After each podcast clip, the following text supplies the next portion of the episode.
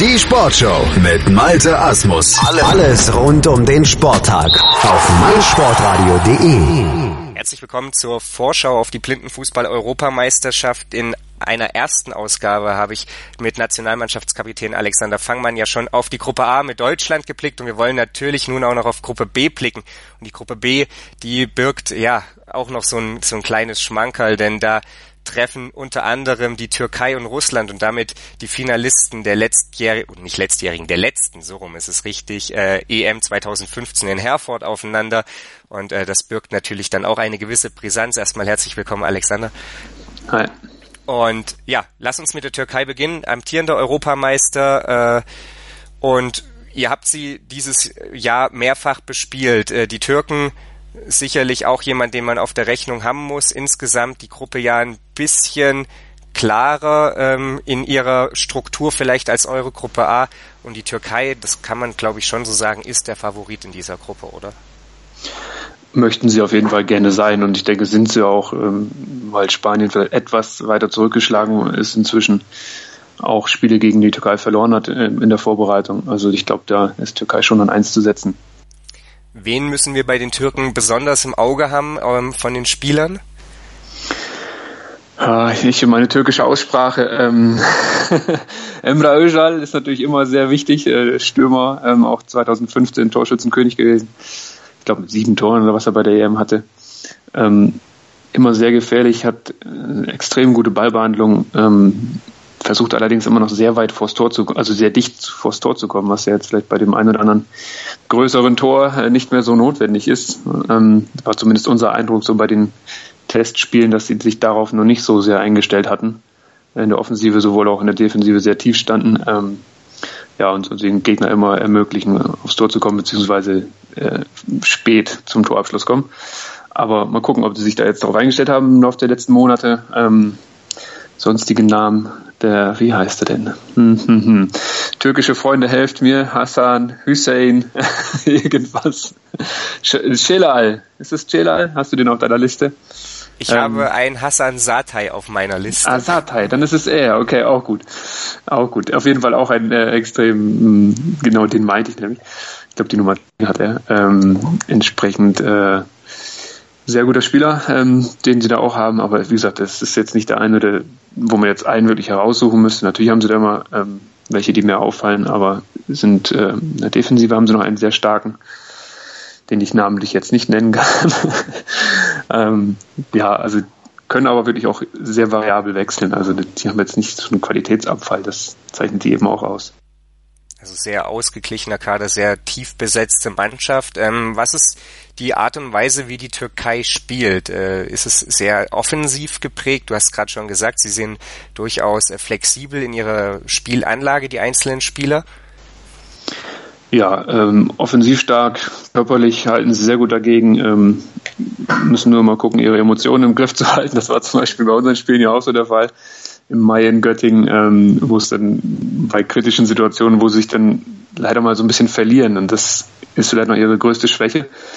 Ähm, jetzt beim Vorbereitungsturnier in Madrid, wo sie dann das Finale, was wir dann ja ausgelassen hatten, ähm, aufgrund unserer mangelnden Spielerdecke ähm, gegen Spanien bestritten haben. Da haben sie dann eine sehr souveräne Leistung gezeigt, eine Halbzeit lang das Spiel wirklich dominiert und sich dann einfach zurückgezogen und die Spanier mal machen lassen.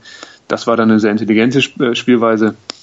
Ähm, ich denke, dass sie das jetzt auch nochmal ein bisschen ähm, fokussiert haben und sich nochmal klar gemacht haben, dass sie jetzt der Titelverteidiger sind, dass alle auf sie schauen werden und dass da auch eine gewisse Erwartungshaltung, die sie selber natürlich sowieso haben, ähm, von Mannschaftsseite und Verbandsseite, aber dass das von außen eben auch so gesehen wird. Und da werden sie schon gucken, dass sie sehr souverän an die Sache rangehen. Der Auftaktgegner der Türken ist ja dann am Samstag, dem 19. August um 19.30 Uhr Belgien die äh, Belgier, äh, ja, ich glaube in Herford das erste Mal dabei bei der Europameisterschaft, da mhm. dann auf Platz 8 gelandet. Ähm, ja, haben im Test jetzt etwas überraschend für mich äh, Frankreich 1 zu 0 geschlagen. Äh, sind natürlich, ja, jetzt so für, für mich auch eine relativ unbekannte. Was ist, was ist die belgische Mannschaft oder nicht was ist die belgische Mannschaft? Wie muss man die belgische Mannschaft einschätzen? als sehr geschlossene Mannschaft, die aus ihren Möglichkeiten sehr, sehr viel rausholt. Also ich, die haben jetzt ja auch einen Teil von denen, ich glaube vier Nationalspieler waren jetzt ja auch in, in Bucevice dabei beim Turnier und haben es dort gewonnen. Kommen sehr über, über ihren Einsatz, gar nicht so sehr über den Kampf, aber ein sehr einsatzwilliges Team mit vier, fünf wirklich guten Spielern. Ähm, und dann kann da was passieren. Also ich freue mich irgendwie sehr auf dieses Türkei-Belgien-Spiel, vielleicht äh, sogar auf eine kleine Überraschung dass die Türkei da sich richtig anstrengen muss, um das Spiel zu gewinnen, ähm, wird auf jeden Fall auf der Tribüne sitzen. Die äh, Belgier ja mit, mit sehr hohen Testspielergebnissen, teilweise auch 7 zu 0 gegen Ungarn, 3 zu 0 gegen Irland, haben da ähm, ja so ein kleines Testturnier Ende Juni bestritten, hatten dann mit Alex Vespes äh, den, den Torschützenkönig gestellt, fünf Tore hat der geschossen. Äh, derjenige, auf den man so ein bisschen den Fokus legen kann, muss vielleicht auch ja, scheint sich so herauszukristallisieren, dass der auf jeden Fall der ist, der ähm, vorne die Dinger macht und aber auch sehr viel hinten ähm, die, den Laden zusammenhält.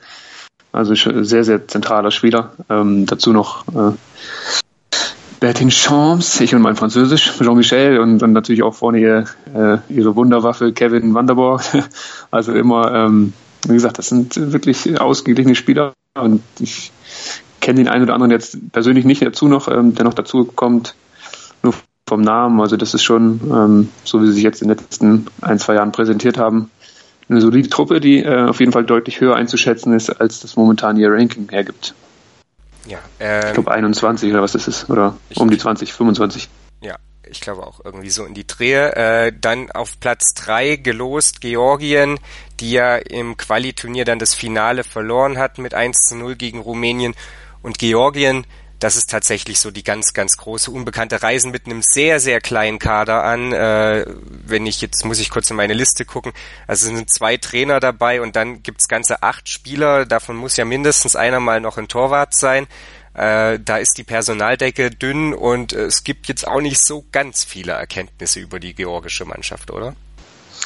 Nee, ich habe mir kein Spiel von diesem Vorbereitungsturnier angeschaut, großartig, ähm, obwohl sie da ja recht hohe Ergebnisse eingefahren haben, bis zum Halbfinale.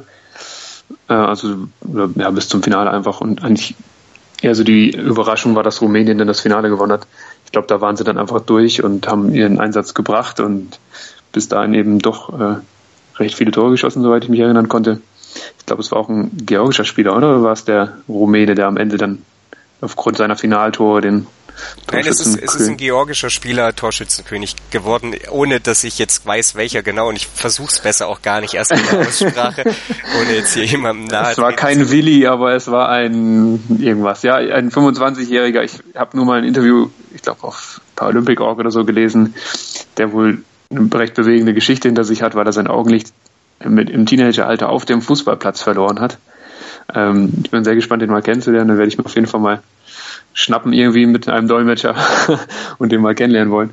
Ähm, weil das scheint so eine prägende Figur zu sein bei denen im Team. Und wenn der eben dann auch gegen stärkere Teams seine Qualitäten da auf den Platz bringen kann, ähm, das ist auf jeden Fall nicht schlecht. Aber ist eine Riesenunbekannte. Ich kann da auch gar nichts zu sagen.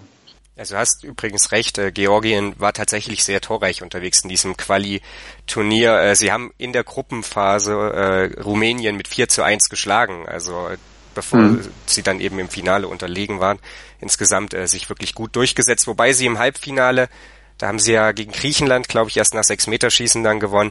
Also äh, die Georgier äh, haben in der Gruppenphase da durchaus zu überzeugen gewusst. Jetzt dürfen wir gespannt sein, was sie zu leisten imstande sind, wenn es dann äh, in der EM für sie äh, gilt. Äh, Georgien beginnt ja gegen Spanien und Spanien, du hast es vorhin schon mal angesprochen, da scheint so ein bisschen der, der Anschlussgrad wegzugehen. Die Spanier ja unfassbar haben 1997 in Barcelona die erste EM gewonnen und bis 2007 in Athen jedes Turnier gewonnen, also jede EM gewonnen, standen bei jeder Austragung auf dem Podium. In Herford war es dann am Ende Platz drei, den sie sich gesichert haben gegen England.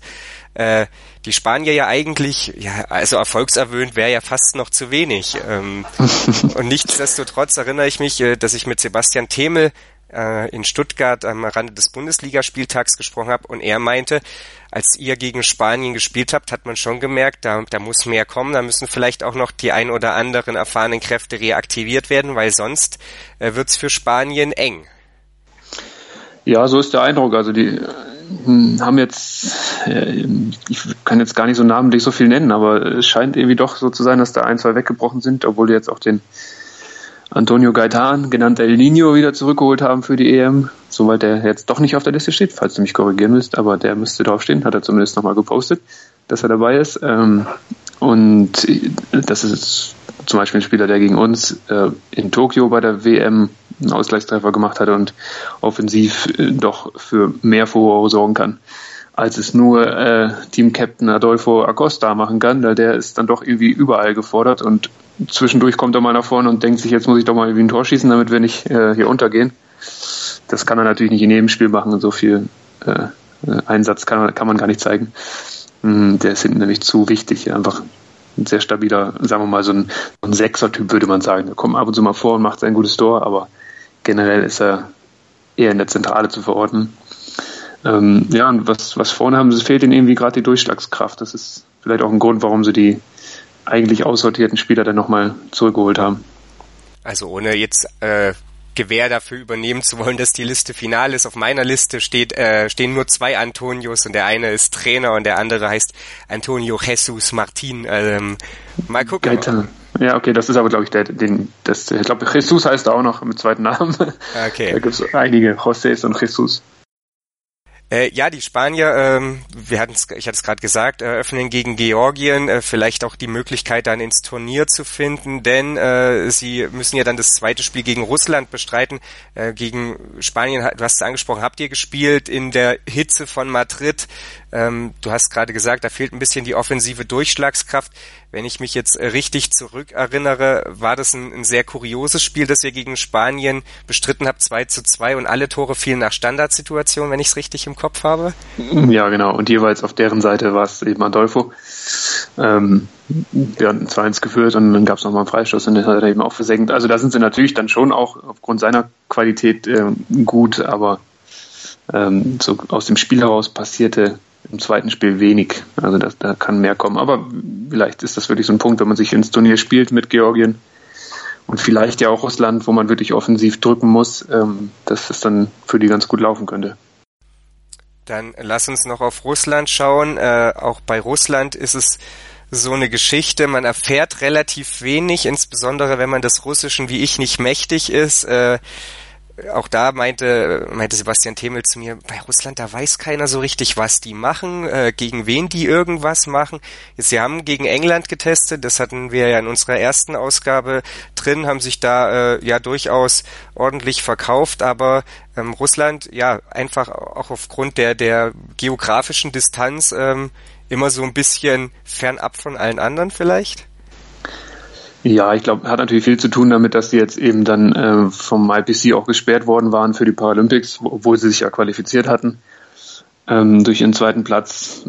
Der natürlich aber, das muss man vielleicht nochmal vorweg schicken, sehr überraschend war für die ganze ganze Szene, dass da Russland plötzlich mit so einer Defensivtaktik, äh, ich glaube, die haben kein Spiel mit zwei Toren Unterschied gewonnen und auch im, im Halbfinale ja mit sechs Meterschießen da weitergekommen sind das, das war schon sehr, sehr überraschend. Das gab es bisher irgendwie so noch nicht, dass da so ein Team aus dem Nichts quasi kam und vorher irgendwie immer auf den letzten Rängen zu finden war, auf den hinteren, sagen wir mal so, und, und da jetzt plötzlich dann so aufgetrumpft war. Ich glaube, deshalb haben sie vielleicht auch nicht so viel getestet in den letzten Jahren. Wenn man ungewiss war, sind wir dabei, können wir mitspielen, dürfen wir wieder.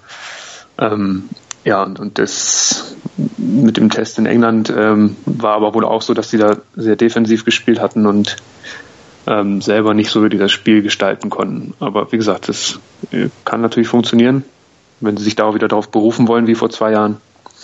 Ähm, ich hoffe, dass es nicht reicht bei den vergrößerten Toren und hoffentlich mehr Torchancen. Ja, wir hatten in der vorangegangenen Vorschau über Gruppe A gesprochen und da Deutschland, England, Frankreich schon äh, drei wirklich starke Mannschaften. Jetzt haben wir Gruppe B, wenn wir nochmal auf die Gruppe als Gesamtheit schauen, die Türkei, dann Spanien, wo du gesagt hast, okay, da fehlt irgendwie ein bisschen was, die haben ein bisschen den Anschluss verloren, Russland, wo man nicht so richtig weiß, Georgien, große Unbekannte, die Belgier, du als mannschaftlich geschlossen beschrieben. Äh, ist es, ich will es jetzt nicht sagen, das ist kein Selbstläufer, aber ist die, die Türkei ist klarer Favorit und ähm, dann kann die ganz entspannt zugucken, wer da sich Platz zwei in dieser Gruppe schnappt? Ja, so würde ich sagen. Also, obwohl da wirklich ja so gesehen von 2015 erster, zweiter und dritter in der Gruppe sind mit Türkei, Russland, Spanien, ähm, sehe ich Russland und Spanien auf keinen Fall sicher wie auf Platz zwei. Also ich glaube eher, dass, dass es zwischen Spanien und Belgien entschieden wird. Ähm, Wäre so meine Prognose. Ich, wie gesagt, ich glaube nicht, dass die, Russlands Defensivtaktik fürs ganze Turnier reicht. Vor allen Dingen äh, vier Gruppenspiele, das ist schon schwierig durchzuhalten dann. Ja, also ich glaube eher, dass es wirklich Türkei, Spanien und Belgien als Überraschung gibt. Dann dürfen wir ja quasi beim Eröffnungsspiel der Türkei dann äh, gegen Belgien schon mal gespannt sein, ob Belgien da das erste Mal seinen Hut in den Ring wirft und womöglich mhm. gar nach höherem strebt. Insgesamt äh, ja, wie gesagt, eine, sehr gut besetzte Europameisterschaft, ist sehr interessant. Äh, Platz vier soll es am Ende mindestens für Deutschland werden. Vielleicht reicht's für mehr. Das wäre natürlich für alle wünschenswert, wenn wir dann äh, die deutsche Mannschaft auf jeden Fall am Samstag, den 26. August, äh, nochmal sehen. Wenn ihr es ins Halbfinale schafft, dann sehen wir euch ja am 26. August auf jeden Fall nochmal. Da gibt's das Spiel um Platz drei und anschließend dann das Finale. Äh, wir wünschen euch auf jeden Fall natürlich noch viel Erfolg bei der Vorbereitung bis dahin. Vielen Dank für deine Einschätzung, Alexander. Äh, wir sind jetzt ein wenig schlauer, was Gruppe A und Gruppe B angeht und wie gesagt, dann am 18. August um 19.30 Uhr, da geht's los. Deutschland gegen Italien, auch hier auf meinsportradio.de live zu hören. Und nochmal vielen Dank, Alex. Okay, bis in Berlin. Hören, was andere denken. meinsportradio.de Jetzt machen sie ja alle auf im Lokomp oder im Nokam oder wie das hier heißt. meinsportradio.de Es heißt meinsportradio.de. Jetzt auch als App. Schatz, ich bin neu verliebt. Was? Da drüben. Das ist er. Aber das ist ein Auto. Ja, eben. Mit ihm habe ich alles richtig gemacht. Wunschauto einfach kaufen, verkaufen oder leasen. Bei Autoscout24. Alles richtig gemacht. Wie baut man eine harmonische Beziehung zu seinem Hund auf? Puh, gar nicht so leicht. Und deshalb frage ich nach, wie es anderen Hundeeltern gelingt, beziehungsweise wie die daran arbeiten. Bei Iswas Dog reden wir dann drüber. Alle 14 Tage neu mit mir, Malte Asmus und unserer Expertin für eine harmonische Mensch-Hund-Beziehung, Melanie Lippisch. Iswas Dog? Mit Malte Asmus. Überall, wo es Podcasts gibt.